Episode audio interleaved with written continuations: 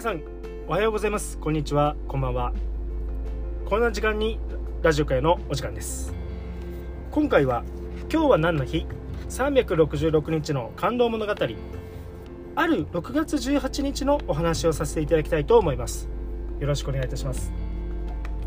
1877年6月18日大森貝塚を発掘した考古学者のモースが来日。あれはもしかして貝塚ではないのか？エドワード・ S・ モースは横浜駅から新橋駅へ向かう途中ある光景を目にした。大森駅を過ぎた辺りの崖に貝殻が積み重なっていたのだ。モースが日本にやってきたのは1877年6月18日のこと。幼い頃から生き物が大好きだったモース。中でも貝殻に興味を持ち13歳頃から採集をし始めた。貝類の標本は、えー、評判となり学者が見学に来るほど充実していたという。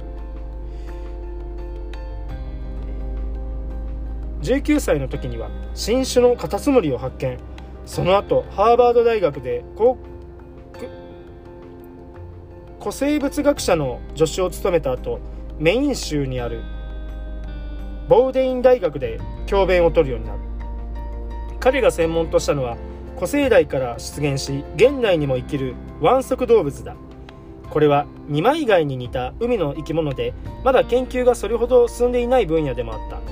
そこで彼は腕足動物が多く生息する日本に渡った。そして来日して早々に貝塚らしきものを発見したのだ。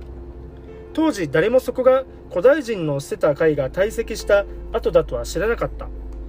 数ヶ月後彼が政府の許可を得て発掘調査を行うと縄文時代後期の土器や国旗が続々と発見されたそれは後に国の重要文化財に指定されるほどの貴重なものであり大森貝塚は日本考古学発祥の地と呼ばれるようになる。こうした功績もあって彼は東京大学から壊れて初代動物学教授に就任する。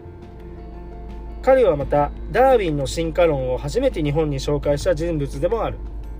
彼は近代考古学や動物学の基礎を築いたがそんな彼を貝塚の発見以上に驚かせたのは日本人そのものだった。日本人とはなんと清潔でそして生まれながらにして善徳と品性を持ち合わせているのだろう。井戸君以外。行く先々で彼は日本人が皆秩序を守り正直でいることに驚嘆した。大の親日家となったモースはまだ飛行機もない時代に計3回通算約4年 ,4 年間にわたって日本を訪れ全国をくばなく旅した。晩年彼は日本の風景を日本その日その日という本にまとめ母国で出版する。今回は6月18日大森貝塚を発祥した考古学者のモースが来日のお話でした。